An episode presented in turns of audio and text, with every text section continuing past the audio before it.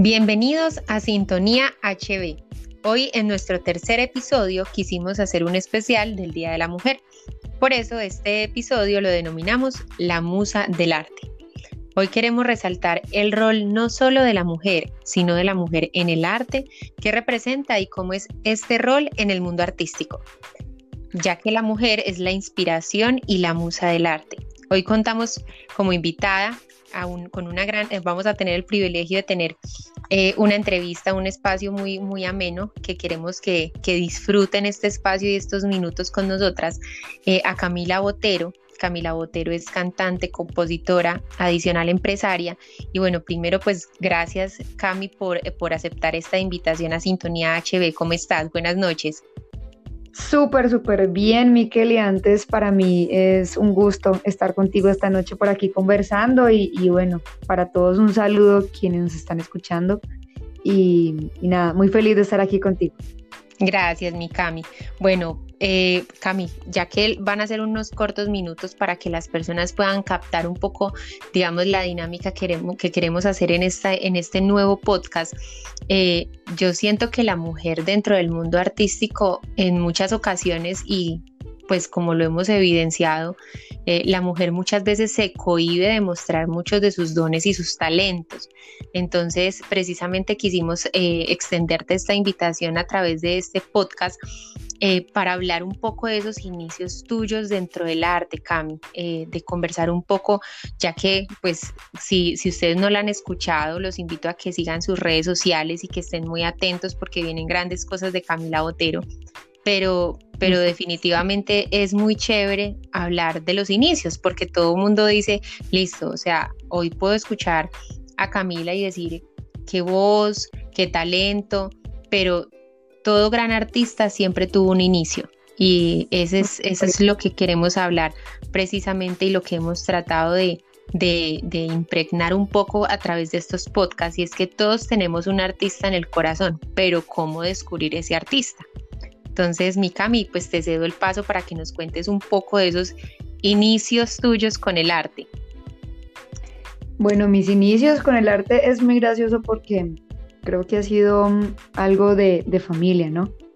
Mm, desde que nací prácticamente estoy rodeada de arte, de música. Mi mamá es cantante también, o fue cantante en un momento.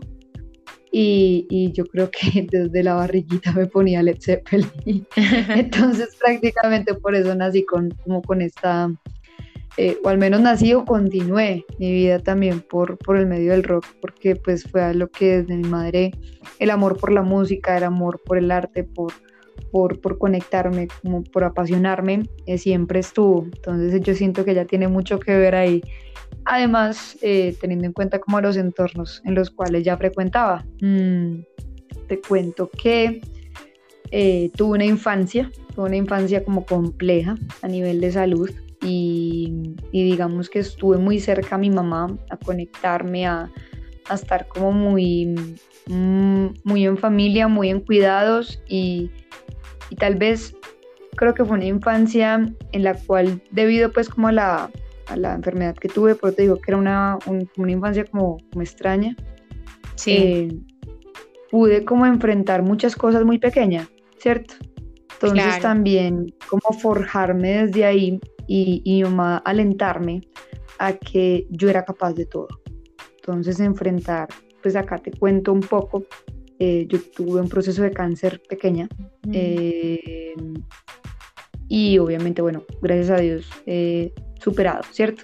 Claro, Pero a través de esa experiencia, mi mamá me enseñó de fortaleza.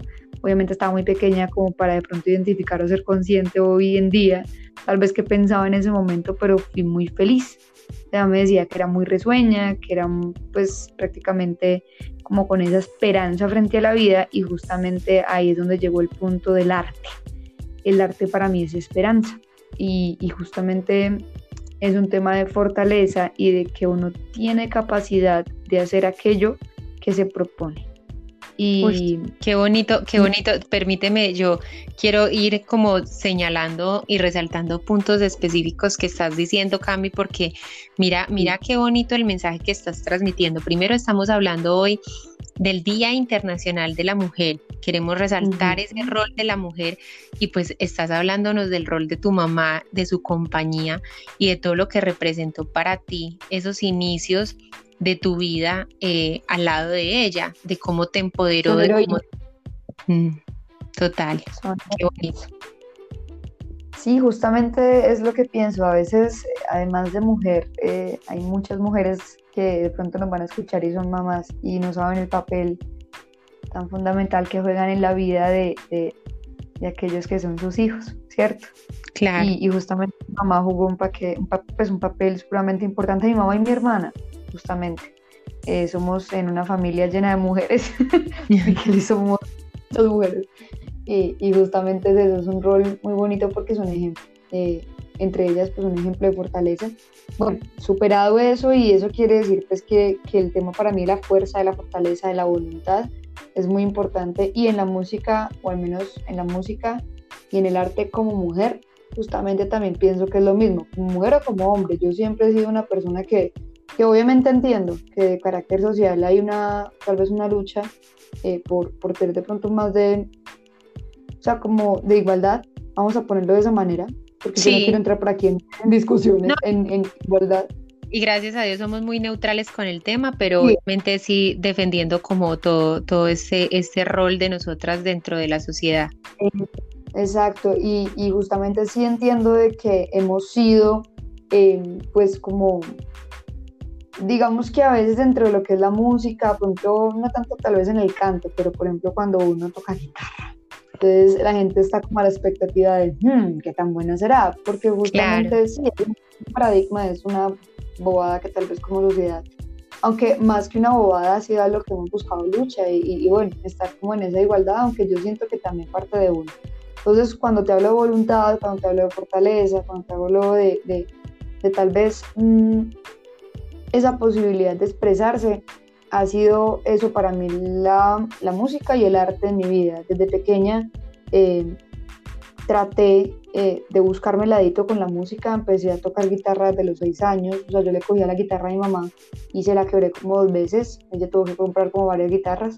Voy a aprender y, y, muy empecinada en, en, en temas musicales, desde ahí empecé con la guitarra, muy empírica, muy empírica, luego en el colegio seguí desarrollando, pero ese mismo es como ese, ese impulso que te lleva, esa emoción que te lleva, para mí la música lo era todo, fue mi refugio en su momento cuando en el colegio uno le hacían bullying, o fue mi refugio cuando en su momento pasaban cosas críticas y demás, siempre fue la música. Y te voy a contar una experiencia muy bonita porque ahí a través de eso te puedo como tal vez decir para mí qué significa el arte y al menos lo que es para mí mi vida es el canto. Y y es que en su momento cuando tuve el cáncer eh, hubo una experiencia muy bonita, muy trascendental, muy bonita, que para unos podría decir, ah, oh, qué mentira, o, o ve, wow. Y es que mm, eh, dentro del proceso de cáncer yo tuve un paro cardíaco y en ese paro cardíaco como que me cuenta mi mamá que yo vi a mi abuelita, mi abuelita ya había fallecido, ¿cierto? Y que mi abuelita dijo que no me podía dar alas, todavía. Entonces eso fue muy loco porque yo tenía tres años, luego de todo eso llegué a contarle a mi mamá y a mi familia. Imagínate, a mi familia. tres años con esa experiencia. como que llegué y les conté eso, que mi abuelita no me había querido dar alas, que no me había querido dar alas, y justamente cuando ya venía en un proceso musical, creando, saliendo adelante, dándole, dándole, dándole, mm, una persona muy espiritual, eh, él, de hecho no me acuerdo ni siquiera de su nombre, eh, llegó una vez y me dijo, mira, a mí me mandaron un mensaje y este mensaje yo no te lo dije la primera vez que te conocí porque pues, sería muy raro, muy loco, pero me mandaron a decirte que si no crees que tus alas son tu voz. Hmm. Y oh my God, hasta ahí a mí me llegó, me, me tapé las alas.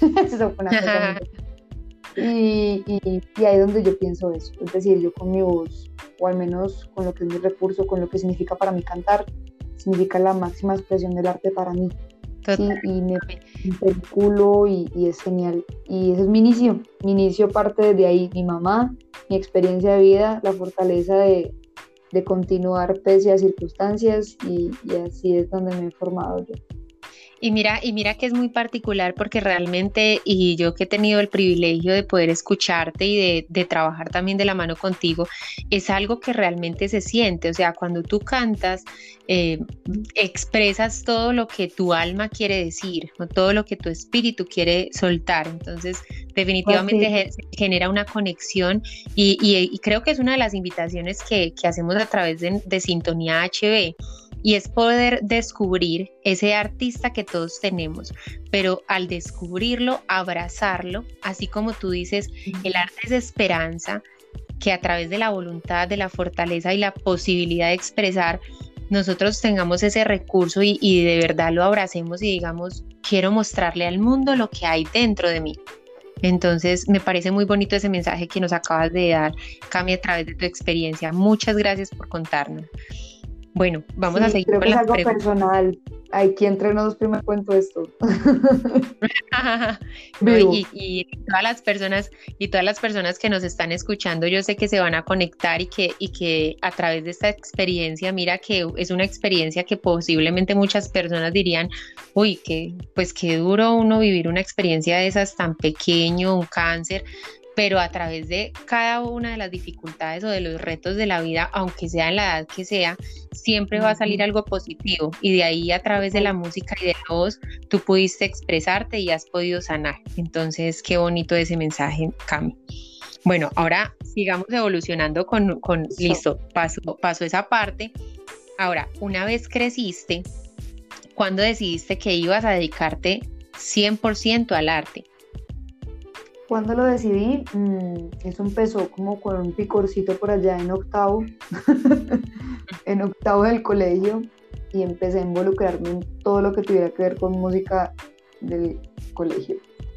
Y empecé de ahí, luego por allá en once yo ya estaba trabajando con la música, yo no había salido del colegio y ya estaba trabajando con la música y yo lo abracé con todo, o sea, yo dije, yo no me puedo dedicar a algo más. Casualmente la vida a uno lo sortea, empecé a estudiar administración de empresas. Eh, y estudié, pero yo... ¿Ah?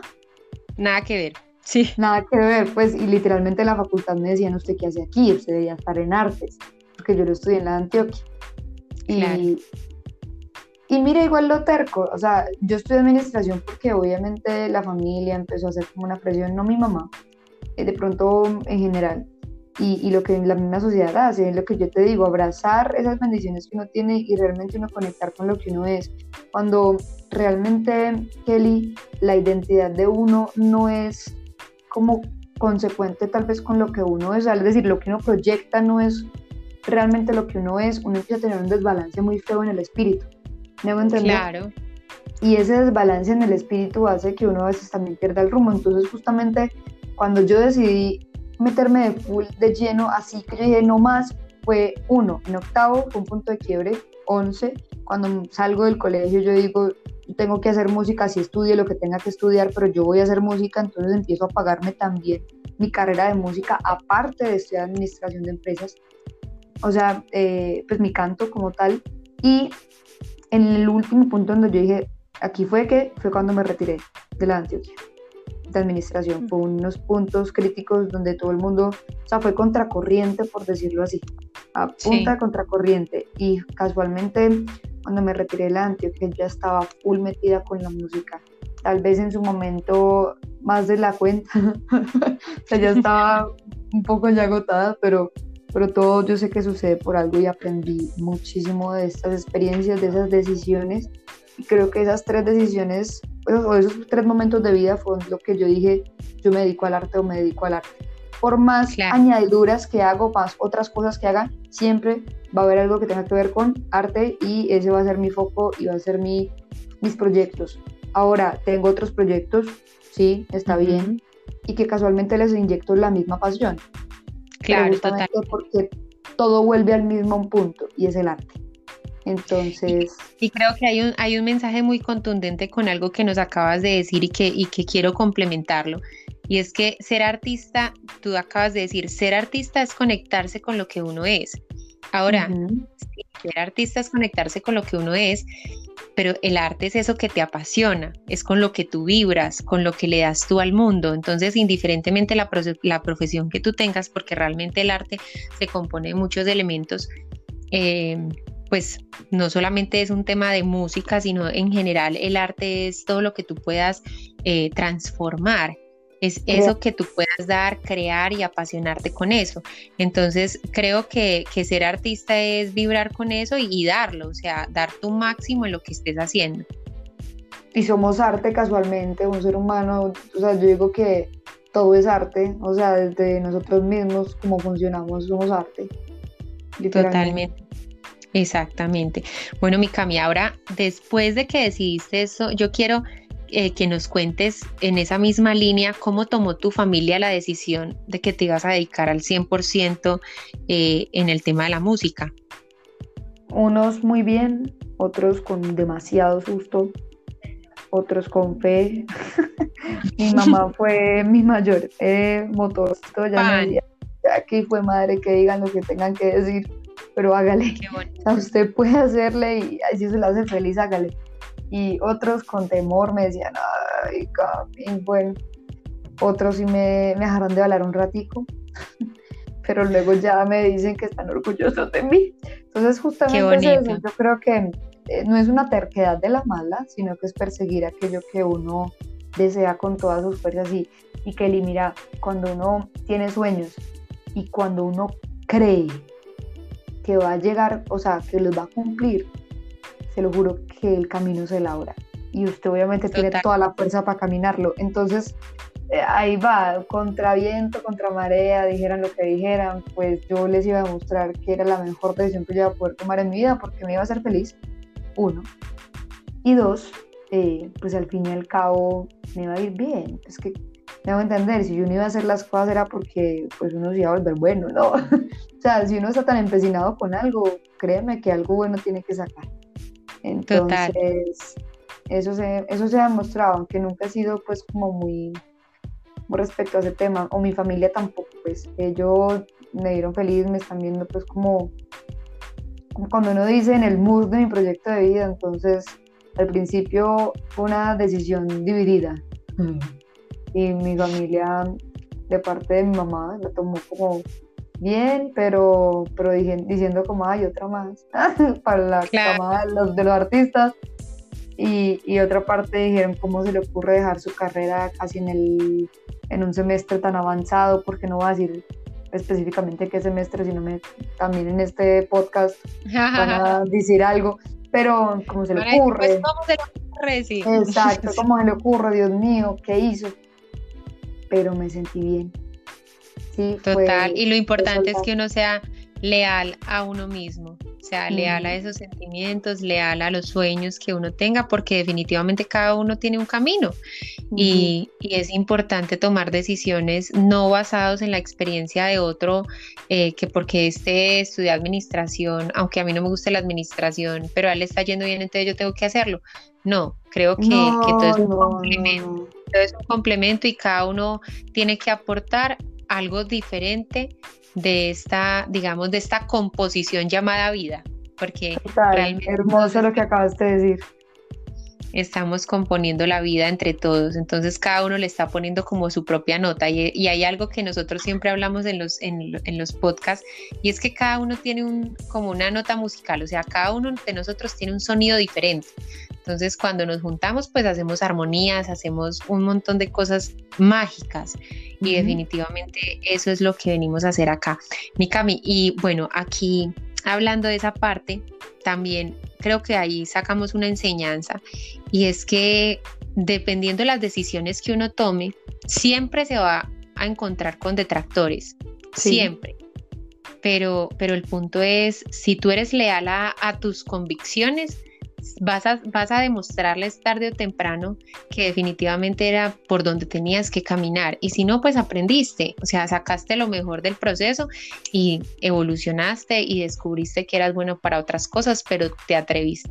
Creo que ese es el mensaje que, que todos nos apoyemos entre nosotros mismos. Y si aquí eh, nos están escuchando en este podcast, nos están escuchando padres, eh, mentores y personas que guían a otras personas a tomar decisiones, permitamos que cada quien tome sus decisiones y que se caigan y que se levanten y que vibren con lo que quieren hacer. Kelly, desde lo que uno haga, y eso quiero como ya para que tal vez ya ibas a continuar, desde lo que uno haga sea algo bueno, algo que aporte, a lo que genere crecimiento, a lo positivo, como dicen por ahí, todo lo bueno, todo lo puro, ¿cierto? Sí, em, exacto. Si eso es así, pues hágale. Si usted no le está haciendo daño absolutamente a nadie, pero cuando uno dice daño no es como, ay, es que eh, el otro está pensando mal. No, eso no es hacerle daño, me va a entender. Sino como si usted realmente está haciendo el bien, pues hágale. Ya obviamente si uno se pone con sus condiciones extrañas, pero para hacer mal, pues ahí sí uno dice, venga, replantéese. pero sí, la misma, vida, la misma vida nos permite ir eh, aprendiendo el camino. Eh, Camino. ¿Cómo ha sido tu experiencia como mujer en ese rol de mujer? Ahorita lo mencionamos un poquito, pero me gustaría que profundizáramos en, listo, cuando tomas la decisión de hacer parte del mundo de la música, ¿cómo fue esa o cómo ha sido esa experiencia como mujer en, ese rol de mujer en el mundo del, arte? Bueno, yo, yo vamos a decir de una manera, como cantantes a veces no se siente mucho, porque pues, cierto, hay las voces femeninas, masculinas, bueno, sí, ya no hay como tanto un problema. Ahora, como músico, eh, estando en un entorno, ¿cierto? Eh, vamos a hablar, como dicen por ahí, sinceramente, Colombia todavía tenemos un poquito de, paradigmas con el tema y siendo parte de una banda que justamente es muy representativa en este tema de, eh, pues no vamos a hablar del rock, vamos a hablar de, de la mujer, de la voz, de la voz de la mujer dentro de lo que es la escena del rock, que es una escena que tal vez ha marcado mucho por, por, sí, por temas machistas y demás. Em, no es que lleguemos con un, un, speech o como con un discurso feminista ni nada que ver, sino justamente eh, ser voz de las que no tienen voz, eh, tener todo este tema donde la mujer es fuerza, es fortaleza también, es voluntad, es lo que yo te hablaba, somos ser un power femenino completamente en una tarima y, y, y se transmite buena música, no porque seamos chicas y justamente dentro de esta escena musical, dentro de todo lo general, ¿con qué me he topado? Tal vez en un principio fue complejo eh, abrirme camino, luego empezar a exponerme pues bien, claro, había talento, empecé, pero eh, justamente por ser mujer, entonces, por ejemplo, le decían a uno, eh, vení, no vestite de X o Y forma porque así se vende más, eh, o vení, o sea, y así, o sea, un producto literal. Pero mm, eso era lo único como que yo dije que fue como complejo para mí. Mm, también... Claro, porque tú tienes esencia, entonces, pues, venir a cambiarla así como simplemente para que vendas más. Sí, eso no pues tenía es como fundamento. O al menos para mí no tenía fundamento. Creo que, creo que es muy, como muy similar o, o sí es, podremos, podríamos hasta compararlo con el estudie esto que da plata. Eh, literal, fue literal, o sea, estudie esto que da plata, pongas esto que da plata, literal.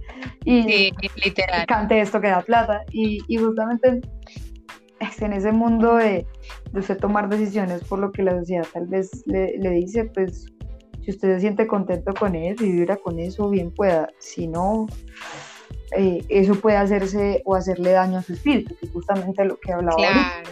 Entonces, eh, en un principio fue eso, eh, como abrirme camino, pero luego como que empecé a generar lo mismo que te dije, si usted tiene voluntad, si usted tiene fuerza persona, pues interna, interior, vea, por más cosas que a usted le puedan decir detractores, y X o Y, si usted lo que hace es todo lo bueno, todo lo puro, o sea, las cosas para bien, no para mal, no para denigrar, sino para antes potenciar aquello que usted vaya a hacer.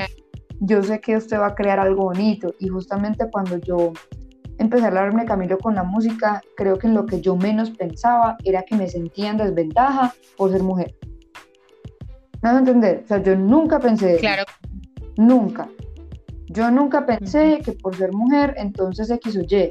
Nunca sino que yo me tengo que hacer, yo me tengo que volver buena, a mí me gusta esto, yo lo tengo que hacer, me tengo que volver buena. Yo tengo, Total, indiferentemente del género. Diferente, o sea, si a mí no me preocupaba, si a mí no me angustiaba, si a mí no me generaba poder mental, o sea, yo pensaba, ay, no, siempre iba a haber fortaleza. Tuve, y tuve la oportunidad de tener, de estar en muchas bandas donde yo era la única chica y aún así se, se notaba fuerza, liderazgo.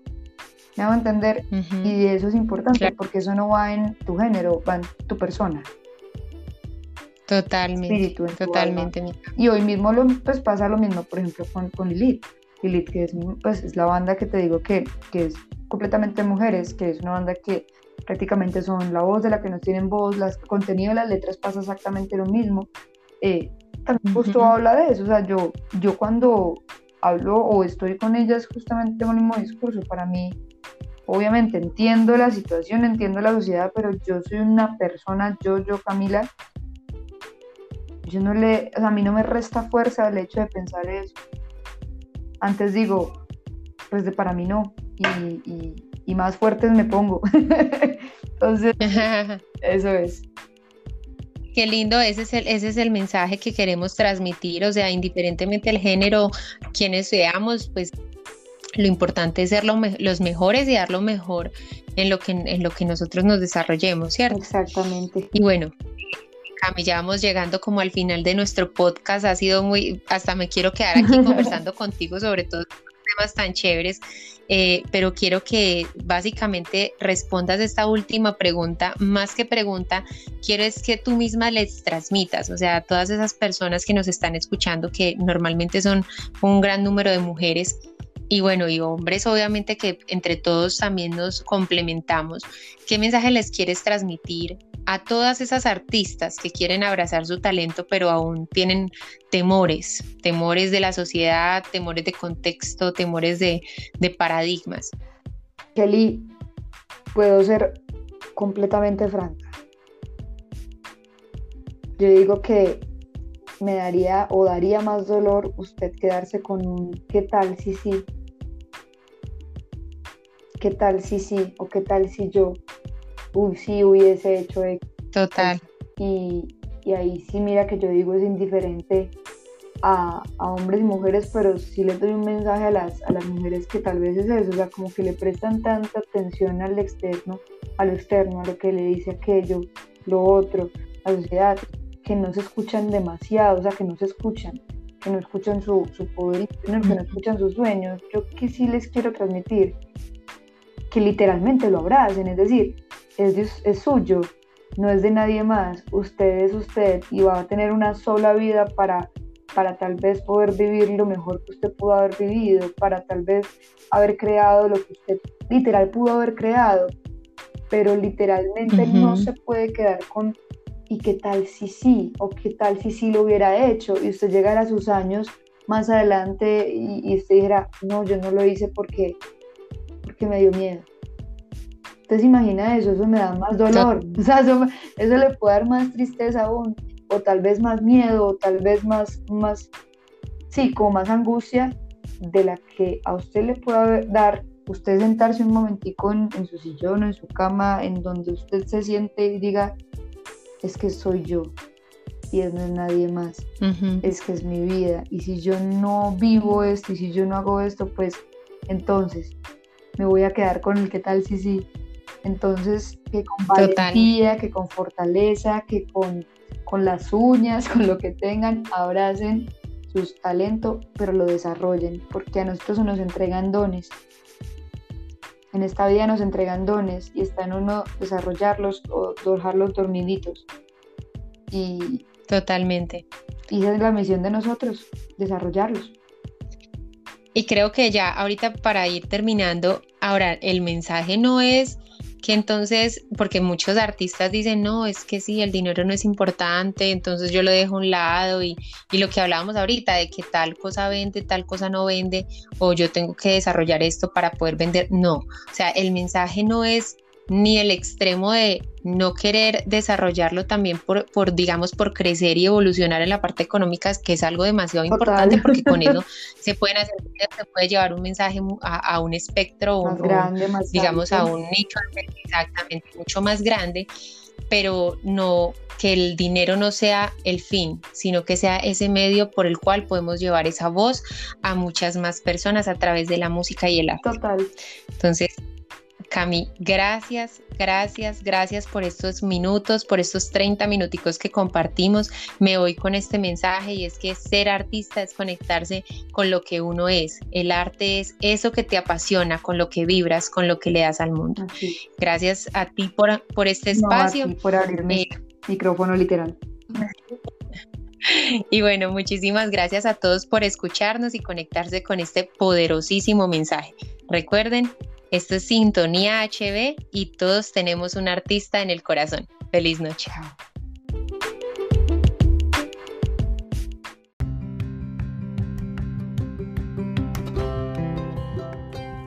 Bienvenidos a Sintonía HB, donde todos tenemos un artista en el corazón.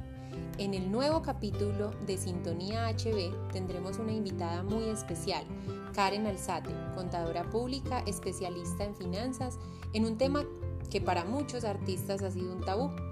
Eh, este, este tema me parece súper interesante porque precisamente vamos a hablar sobre la parte financiera. ¿Cuánto debe cobrar un artista? ¿Cuánto, si yo soy artista, cuánto debo cobrar por mi arte? Vamos a desarrollar este tema a través de algunos cuestionamientos que podemos abarcar desde tres diferentes perspectivas. Una desde la parte artística, otra desde la parte empresarial y otra desde la parte financiera, con nuestra invitada especial en la tarde de hoy. También queremos en este podcast concientizar tanto a artistas como a los consumidores del arte en generar el valor correspondiente a dicho arte, en su justa proporción se entrega un trabajo de la mejor calidad y se paga por un trabajo de la mejor calidad. Adicional, queremos brindar herramientas a, los, eh, pues a estos nuevos artistas que nos escuchan para que puedan crecer en su arte sin el paradigma de que el arte se da sin algún tipo de remuneración, pero dando la mejor, dándolo mejor y de la misma, pues como en el tema de la misma retribución. Ahora, eh, en el día de hoy no solamente estamos con Karen, sino también obviamente con nuestro cofundador de la marca HB Music, que es la que hace la responsable de desarrollar todos estos, eh, como estos podcasts y la iniciativa precisamente de ayudar a todos los artistas a que tengan herramientas y que puedan ver que a través del arte se puede generar un crecimiento no solamente desde su talento, sino también desde otras áreas como la financiera. Así que para abarcar el tema, vamos a darle paso primero a, darle la bienvenida a Karen. ¿Cómo estás? Buenas Excelente, buenas tardes. Bienvenida, Karen. Gracias, muchas gracias por la invitación. Le daremos paso a Karen eh, con el cuestionamiento que nos trae, porque realmente les vamos a contar un poco de a qué llegamos en esta reunión y en este podcast específicamente porque nos parece demasiado importante hablarlo. Y es que la semana pasada, justo eh, hablando con Karen, porque ella es precisamente la contadora y asesora financiera de nosotros dentro de nuestra marca HB Music, eh, hablábamos de este tema puntual, desarrollando, digamos, algunas dinámicas contables para la marca. Entonces ella nos hacía el cuestionamiento que ya vamos a empezar como a desarrollar a través de esta dinámica. Entonces la interacción va a ser básica. Karen va a darle algunas preguntas específicas a Helder que es nuestro artista, porque ustedes saben que Kelly González dentro de su participación en la marca y en estos podcasts es la parte empresarial. Entonces eh, los cuestionamientos los va a hacer Karen directamente con el artista Helder Balanta. Te doy paso a ti, Karen. Bueno, muchas gracias. Y Helder, bueno, según lo que estábamos hablando eh, la semana pasada, pues de lo que he notado, de lo que he percibido de ustedes los artistas, es porque en el ambiente está ese pensar de ustedes los artistas, ya sea el arte, las manualidades, de que sí, es cierto, de que el arte, la música, todo lo que tiene que ver con lo, con lo lindo, eh, que es un patrimonio cultural y está bien, pero ¿por qué al tener ese pensamiento cobran tan barato e incluso consideran que no debe cobrarse? Es por... Eh romantización de la actividad, es por eh, verle ese lado extremadamente romántico y extremadamente artístico a la actividad en sí. Entonces eso nos lleva precisamente a, subvalorar eh, toda la actividad y a creer que el arte o todo, o todo lo, que, lo que representa eh, la estética no tiene por qué tener un valor específico. Entiendo, pero entonces eh, son ustedes conscientes que desde que inician su carrera musical, eh, desde la universidad, no sé, los ensayos, las horas de grabación, todo eso eh, incluye inversión, dinero, tiempo, llámalo como quieras. Si ustedes entienden que dentro de cada producción, no sé, una manualidad, en tu caso una producción musical que lleva de tantas cosas, desde los ensayos hasta la producción final, la comercialización, ustedes son en realidad conscientes de todos los gastos que lleva eh, tener un producto final bueno. Pues mira, Karen, cuando eh, a nosotros, pues cuando nosotros decidimos estudiar música, por ejemplo en mi caso, e ingresamos a la, a la academia, en la academia no nos enseñan eso, no nos enseñan a, darle un valor específico económico, en este caso, a, nuestra actividad, a lo que hacemos. Llámese cantar, llámese tocar instrumento, llámese pintar, llámese actuar, llámese eh, hacer esculturas. Simplemente nos enseñan la técnica del hacer, pero no nos enseñan cómo sustentar ni cómo convertir todo ese, ese hacer en una entrada económica real.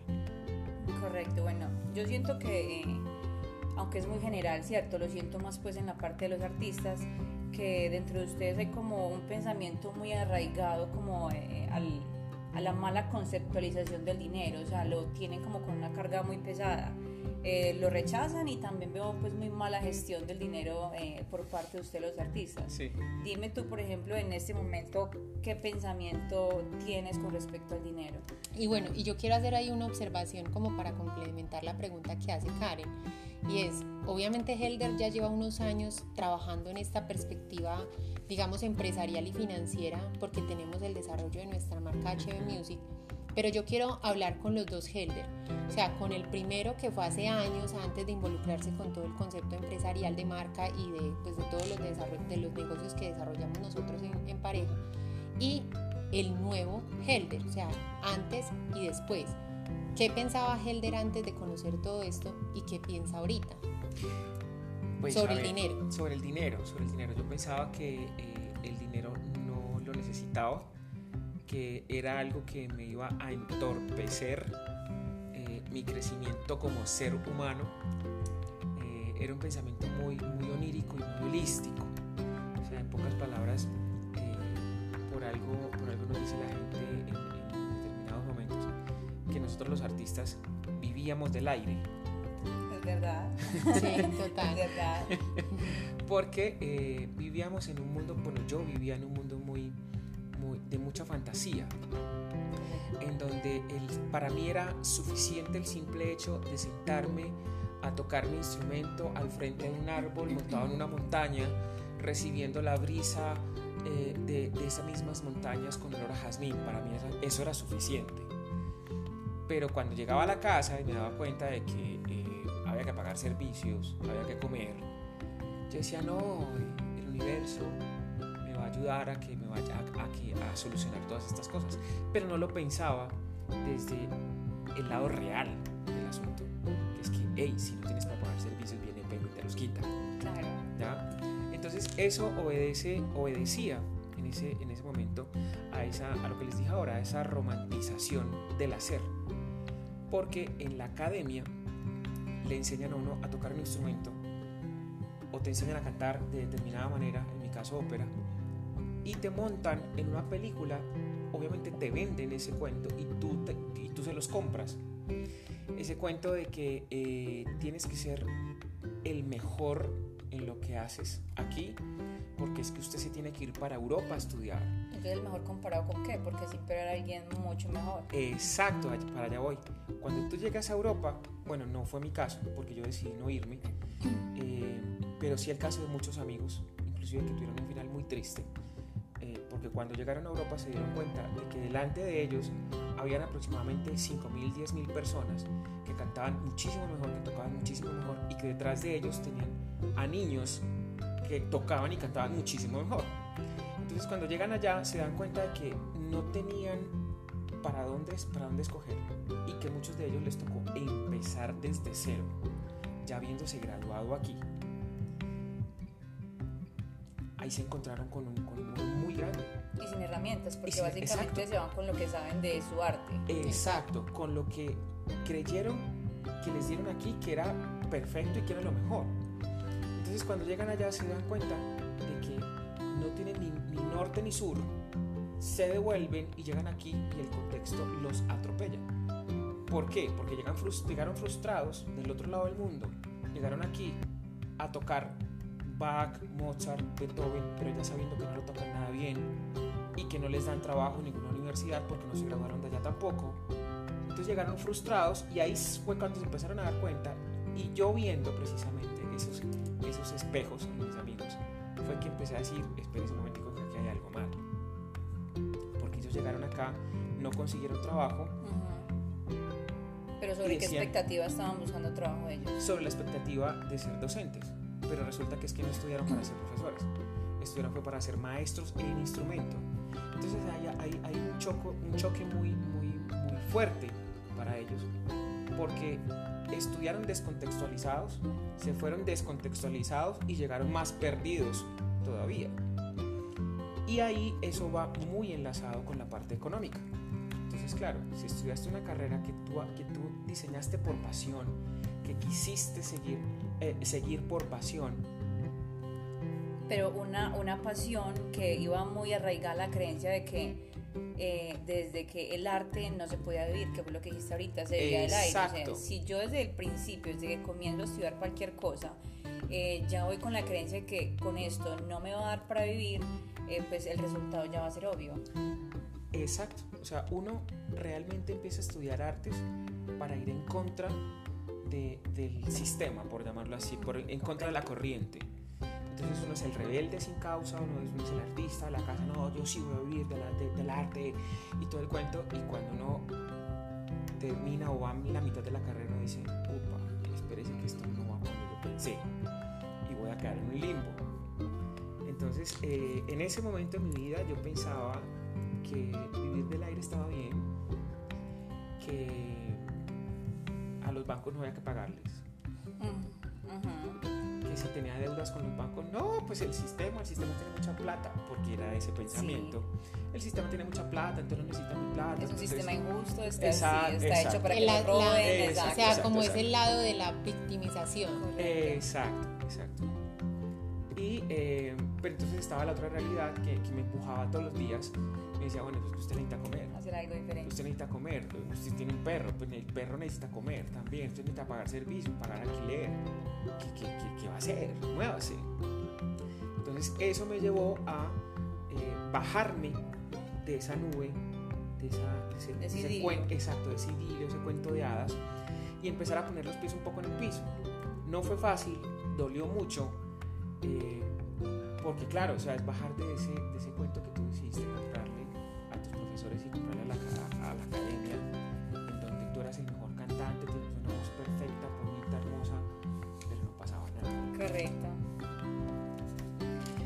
Este, después de eso, em, empecé a bajar de ese, de ese idilio y empecé a trabajar haciendo, tocando con otras personas, haciendo eventos. Entonces, en ese momento yo era el empleado de empecé a adquirir experiencia eh, y me pagaban bien, pero como no sabía manejar la plata, entonces la plata así como llegaba se, se me iba. espuma. Literal, se me desaparecía entre las manos. Entonces eh, ahí había también un rechazo, como durante mucho tiempo en mi vida hubo un rechazo hacia el dinero. Entonces así como llegaba se me iba, porque yo no tenía conciencia del dinero. Y eso es lo que nos pasa muchos artistas, lo que le pasa a muchos artistas, que como siempre han creído que el dinero no es necesario, que el dinero es malo, que el dinero te corrompe el alma, que el dinero es sucio, que el que tiene plata entonces porque está haciendo cosas raras. Cuando lo tienes y te pagan, lo sabes administrar y se te va, entonces sigues en ese mismo círculo vicioso de que es que el dinero no sirve, de que es que el dinero es malo. Ahí también me empecé a dar cuenta de que yo no sabía manejar la plata. Para nada. Y eh, pues como por, por, todo este, este caminar y experiencias de la vida y situaciones de crecimiento, llegaron, empezaron a llegar personas que me dijeron, hey, mira, es que con estos 400 mil pesos puedes hacer esto, esto, esto y esto y esto. Yo, Pero inicialmente fue que de choque o lo, lo abarcaste No, no, no, no, no, o sea, para allá voy, que yo, no, no, momentico, es que es mi plata. ¿Y por qué tengo que pagar impuestos sobre algo que yo trabajé? Exacto. un momentico, es que es mi plata, usted no va a ir a mí a decir qué hago con mi plata porque yo me la trabajé. Entonces era un asunto de, de, eran muchas situaciones, porque era, era la víctima eh, creyéndose punquero, muy rebelde, pero a la vez queriendo entrar en la realidad, pero no saber cómo, quería administrar lo poquito que le entraba, pero no sabía porque entonces salía al fin de semana y se gastaba más de lo que había ganado. Era una situación muy, muy complicada. Me di a la tarea y me di la oportunidad de empezar a aprender sobre el dinero y sobre el manejo del dinero. Entonces, como te digo, esas personas siguieron apareciendo, apareció mi esposa, eh, y aparecieron pues más personas que me siguieron diciendo, hey, espérese que es que hay que acomodarse, vea, si le entra 409 puede gastar 500, si le entra 500, entonces administrelos, saque aquí tanto porcentaje para eso. Tanto. Empezaron a hablarme de porcentajes, tablas, Excel y demás. Y para mí eso era como si me estuvieran hablando en chino. En este momento ya lo entiendo un poco más, no lo entiendo del todo, estoy haciendo la tarea. Porque eh, tampoco es sencillo salirse de todo, de, casi toda una vida, de estar pensando de manera equivocada acerca del, del dinero, administrándolo erróneamente y que de un momento a otro decir, ah, no, listo, ya lo entendí todo pues todo bien de partir de no. Eso es otra, esa es otra cosa, es un proceso y que en realidad no es que sea una materia que se cumple ya, o sea, es un proceso para toda la vida. Literal. Porque, ejemplo, hoy estás con tu proyecto musical XY, el día de mañana será, no sé, un concierto, el día de mañana será eh, penetrar otro tipo de mercados. Entonces, en realidad, no es que sea, uy, sí, ya sé hacer un presupuesto, no. O sea, es ir es evaluando, ir creciendo, eh, ir cambiando incluso las metodologías dependiendo de cómo vaya fluyendo tu vida. Exacto, exacto, porque, porque, los, porque los, las tarifas cambian cada año, porque cada año suben los impuestos, entonces las tarifas... Ahí, ahí quiero hacer una observación súper importante con respecto a todo lo que estamos hablando, porque estamos entrando a terrenos un poco delicados, porque entendemos, sí, entendemos obviamente que eh, para muchos puede ser, digamos, un despertar de todo este tema y decir como que, wow, yo nunca lo había visto desde esta perspectiva. Otras personas que van a decir, no estoy en, en el momento de mi vida como para recibir este tipo de información, yo quiero seguir pensando en, de cierta forma. Y no es para hacer críticas destructivas, antes es, es una forma y es una herramienta que encontramos en este momento de generar una crítica constructiva. Ahora, hay gente que dice, sí, uno tiene que recibir críticas constructivas de gente que haya construido, pues vamos en ese camino. Ahorita vamos a hablar de cómo Karen ha sido eh, testigo y obviamente ha sido una de las participantes dentro de todo este proceso de crecimiento en varias áreas de lo que hemos construido por medio de, de la marca. Y bueno, sí es, sí es con toda la coherencia. Entonces, eh, recíbanlo con mucho cariño, una herramienta que realmente les puede servir. Eh, a través del ejemplo de Helder pueden ver que se puede tomar las riendas de la vida a través de esa parte financiera que creo que el dinero no es lo más importante, pero sí te lleva a cumplir esos sueños y te lleva obviamente te lleva a, a solucionar cosas, pues porque es que si decimos que el dinero no es lo más importante, entonces con qué se merca, con qué se paga el arriendo, con qué se, se paga todo lo que, lo que interfiere en eso que, nos da felicidad. Y en, lo, y en, lo, que realmente es importante. Entonces, bueno, básicamente es eso. Quiero que Karen ya nos hable un poco sobre las creencias eh, con respecto al dinero y vamos desarrollando este tema. Bueno, eh, lo más importante eh, y que es lo, lo, que resalto del proyecto pues, de, de Hilder Balanca como músico y como artista es que, bueno, lo primero son identificar pues, las creencias, ¿cierto? Que es básico, o sea, si uno quiere eh, comenzar a crecer financieramente, por más que haya un método súper especializado que abarque todo, si no se trabajan las creencias va a ser imposible o va a ser muy poco probable pues que obviamente la, la diferencia se vea o que el crecimiento se vaya viendo que es importante luego evaluar las creencias, eh, diversificarse. O sea, no es solamente que el artista tenga talento, sí, obviamente puede que lo tenga, eh, que tenga amor por su música, por su arte, sí, puede que lo tenga, pasión también, pero es importante diversificar. En el caso, por ejemplo, de Helder, que, que, lo destacó bastante, es que él, aunque ama su proyecto musical, se dedica a él con, con mucha pasión, pues se diversificó. ¿El que hizo? Entonces se enfocó en la parte de las clases personalizadas, también en la parte de los eventos, en el acting coach, entonces, ¿en qué hizo? Él sacó todo el potencial que tenía y empezó a generar diferentes entradas de recursos para poder ¿qué? potenciar su otro proyecto musical. Y es en el que en este momento pues están trabajando fuertemente. Importante que, que no es solamente tener pasión y el talento, sino también comprometerse con el proyecto, ¿cierto? Cuando digo comprometerse es que eh, que así como sacan el tiempo para hacer los ensayos, las grabaciones, no sé, tallar en madera, lo que sea, es importante sacar el espacio eh, para planear las finanzas, incluso para planear las estrategias de marketing, cómo lo vendo. O sea, generar un equilibrio completo entre las dos partes. Y que en caso de que la persona diga, no, es que mi personalidad financiera no me da para yo sentarme en un cuaderno o una hoja de Excel, listo, entonces eh, socialice con otras personas que sí tengan este potencial. encuentra apoyo. Exactamente, y encuentre un apoyo, porque es, es totalmente respetable que no lo tenga, no le guste. Una cosa es que no le guste y otra cosa es que no permita que otra persona le ayude. Y yo creo que ahí va muy de la mano, Karen, algo súper importante. Y yo creo que también depende mucho la visión del artista.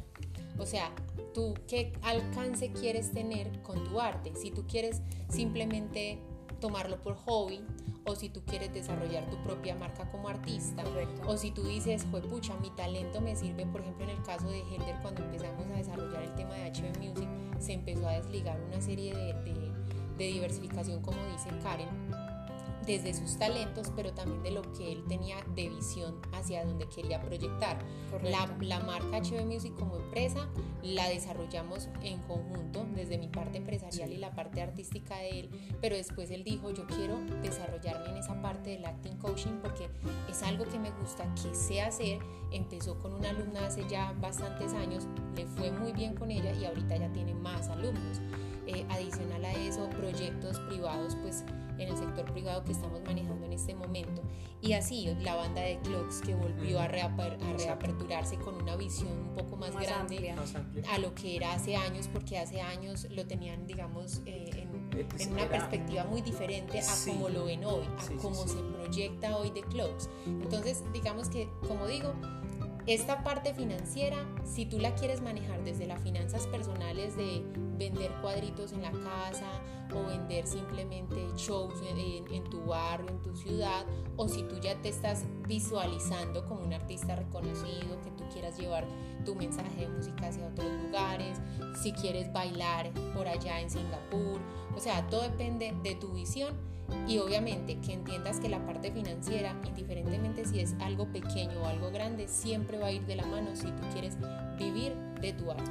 Sí, eh, y, algo, y algo que me parece muy, muy importante resaltar eh, y decirle pues, a, todos mis colegas artistas es que arriesguense, háganlo, sí. arriesguense, háganlo que créanme que eh, igual la gran mayoría de disciplinas, cuando uno las está aprendiendo, no es sencillo, pero es fácil si uno se da el permiso de aprender a hacerlo. Háganlo, porque definitivamente es lo mejor que le puede pasar a las finanzas de un artista, empezar a organizar su vida financiera, su vida económica, porque eso le va a abrir a uno unas puertas gigantísimas que uno no creía que, en ningún momento de su vida fuera, fuera tener. Ahora, no estamos diciendo con esto, incluso creo que, que, es de generar siempre en la vida un equilibrio. No es solo, ay, voy a crear mi arte para ganar y ganar plata y ya, y ese es mi enfoque. No, no. tampoco es el mensaje, porque creemos y somos, y aquí los tres estamos súper conectados con este mensaje, y es que cuando tú das de tu arte, incluso yo le digo a Helder y a todas las personas con las que trabajo siempre, de lo que le piden y un poquito más. ¿Por qué? Porque usted tiene que vivir apasionado por cada cosa que usted haga. Dele amor y pasión al mundo a través de su arte y créame que eso va a ser bien remunerado, pero con orden, con una planificación, con un manejo de presupuestos, con todo, porque eso también te va a permitir no solamente crecer financieramente, sino que eso también te va a poder llegar a otras personas con tu mensaje y poder demostrarle a la gente que a la gente, perdón, que con amor y pasión se pueden lograr las cosas y con orden. Y que el arte se puede Exacto. Sí, totalmente. Otra parte muy importante también de la parte de la visión, que es importante establecer la visión y comenzar pues a planear y ejecutar obviamente. Eh, pero que tampoco cuando se planea, o sea, es importante tener en cuenta que pues, los planes eh, son para irlos ejecutando, pero también abrirse a la idea que no por lo general se van a dar exactamente como uno los plasmó.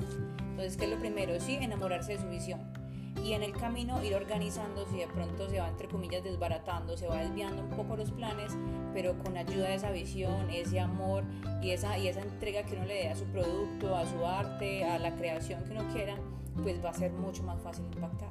Totalmente. Y bueno, ya para finalizar, para que este podcast no se nos haga muy largo, vamos a, a dejar a Karen con algunas recomendaciones desde la perspectiva financiera de cómo un artista debe manejar esta área. Bueno, entonces resumiendo, ¿qué es importante eh, al momento de hablar su proyecto, eh, su creación? Bueno, lo primero, no es solamente el talento, ¿cierto? Es también comprometerse con el proyecto. Eh, para planear qué es importante, establecer objetivos de corto, mediano y largo plazo. Y que diversificar, diversificar, diversificar qué? Diferentes fuentes de ingreso.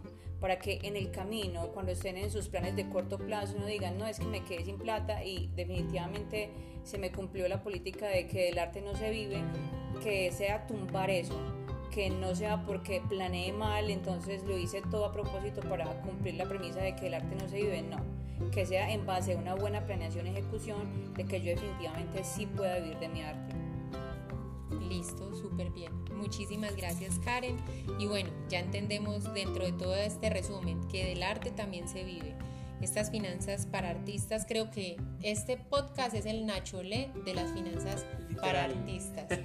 Entonces, hay mucha tela para acordar. Totalmente, este tema es demasiado complejo, es bastante largo y bueno, obviamente si quieren profundizar, eh, por favor nos dejan los comentarios en el, en el post que vamos a dejar en Instagram. Nos pueden dejar en los comentarios si quieren que profundicemos un poco más y sobre qué temas quieren que profundicemos en esta parte financiera para artistas.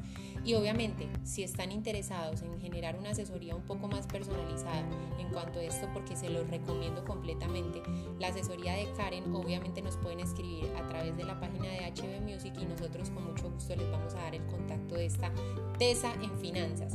Muchísimas gracias, Karen, gracias, Karen. Por, por aceptar esta invitación, obviamente también por la iniciativa, porque esto fue una iniciativa de todos. Y bueno, los dejamos por el capítulo de hoy. Recuerden, estamos en Sintonía HB, nos pueden encontrar en Spotify, sigan nuestra página y estamos atentos para un próximo capítulo. Recuerden, todos tenemos un artista en el corazón.